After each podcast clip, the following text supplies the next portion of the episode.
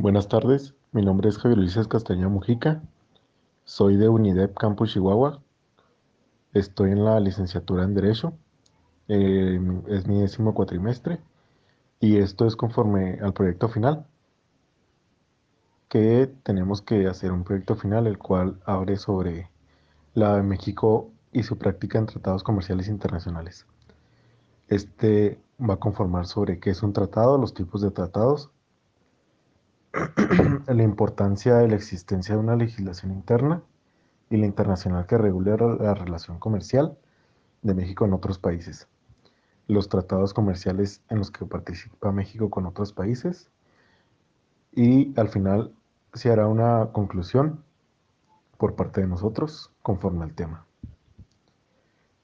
Bueno, como ya lo había dicho, el tema es México y su práctica en tratados comerciales internacionales.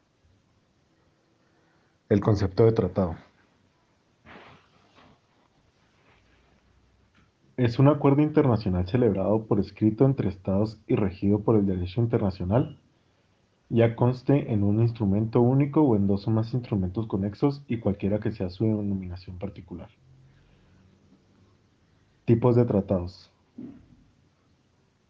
Son dos tipos de tratados, que es el bilateral y el multilateral el procedimiento de celebración, que es el tratado formal, tratados que dan forma simplificada o sin formalidades, y tratados mixtos. Contenido de las normas, que son entre tratados ley y tratados contrato. Características de las partes. Son entre tratados entre estados, tratados entre estados y organizaciones y tratados entre las organizaciones posibilidad de ampliar el número de partes son en tratados cerrados y tratados abiertos. Pasamos a lo que es la importancia de la existencia de una legislación interna y la internacional que regule la relación comercial de México con otros países. La capacidad para concluir tratados internacionales corresponde a los estados. Es una consecuencia de su soberanía y no tiene más limitaciones que las que se deriven de las propias obligaciones adquiridas por los estados. Las entidades infraestatales, como estados federados, regiones o comunidades autónomas, solo pueden concluir tratados en la medida en que la constitución respectiva lo admita.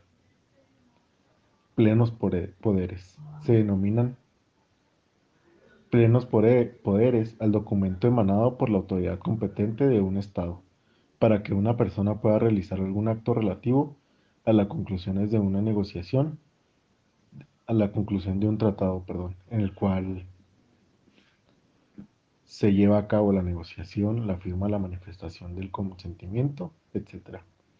El procedimiento de conclusión es de los tratados internacionales. Puede seguir diversas modalidades en función del número de estados, de estados participantes, de cómo fue negociado, de la necesidad de la aprobación de órganos internos y de la solemnidad que no se quiera revestir el procedimiento.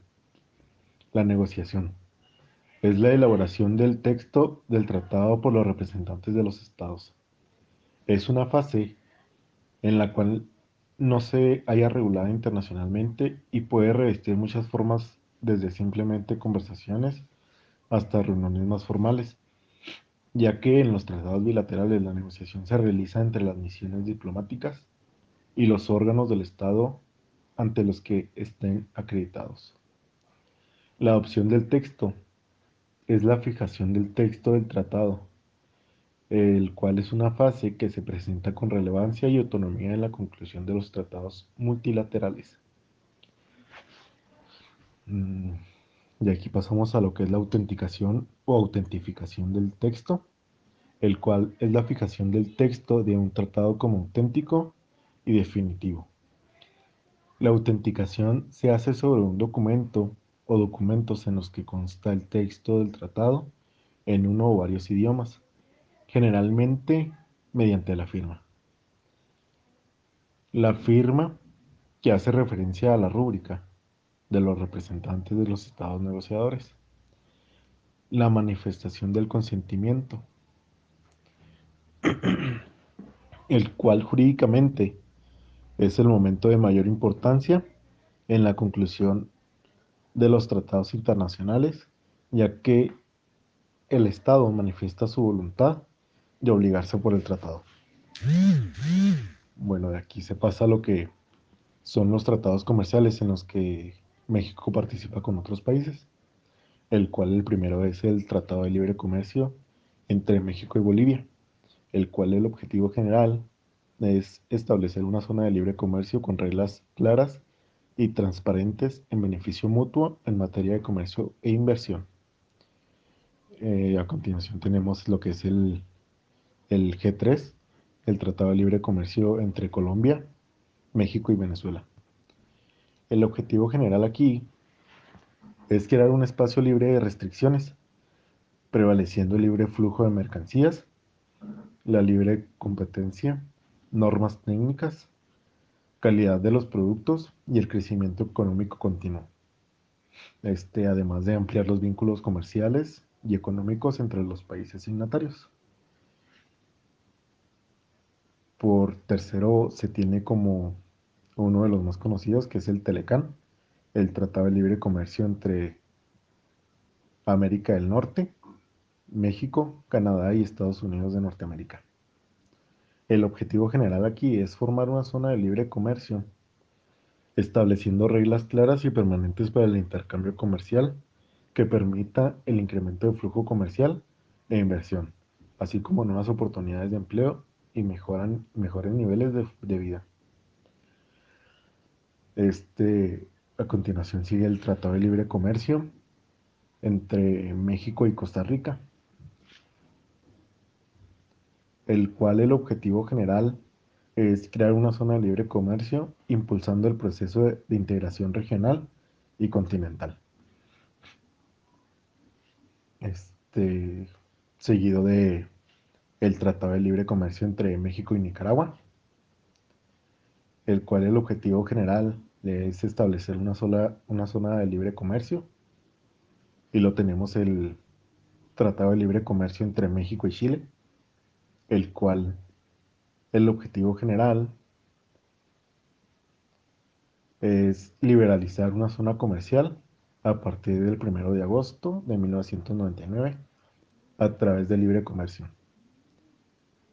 Tenemos el Tratado de Libre Comercio entre México e Israel y con un objetivo general, el cual es establecer una zona de libre comercio para intensificar el comercio y la economía por medio de la liberación de gravámenes y restricciones a las importaciones originarias de los países signatarios. El Tratado de Libre Comercio entre México y la Unión Europea, el cual el objetivo general es crear un espacio comercial en un contexto de integración multinacional a través de establecimiento de una zona de libre comercio, por la cual para la apertura de oportunidades externas de desarrollo y tenemos el Tratado de Libre Comercio entre México y el Triángulo del, del Norte, el cual aquí participan México, El Salvador, Guatemala y Honduras. El objetivo entre, en este tratado es establecer una zona de libre comercio que permita avanzar en el fortalecimiento de la integración entre México y Centroamérica. Y luego tenemos el Tratado de Libre Comercio entre México y a ELS, que lo conforma Islandia, Noruega, el Principado de Liechtenstein y Suiza.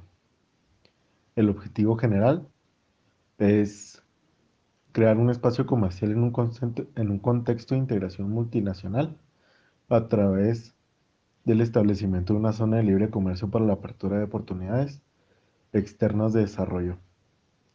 La extensa red de tratados comerciales firmados por México se amplía en el acuerdo firmado con los miembros de la Asociación Europea de Libre Comercio.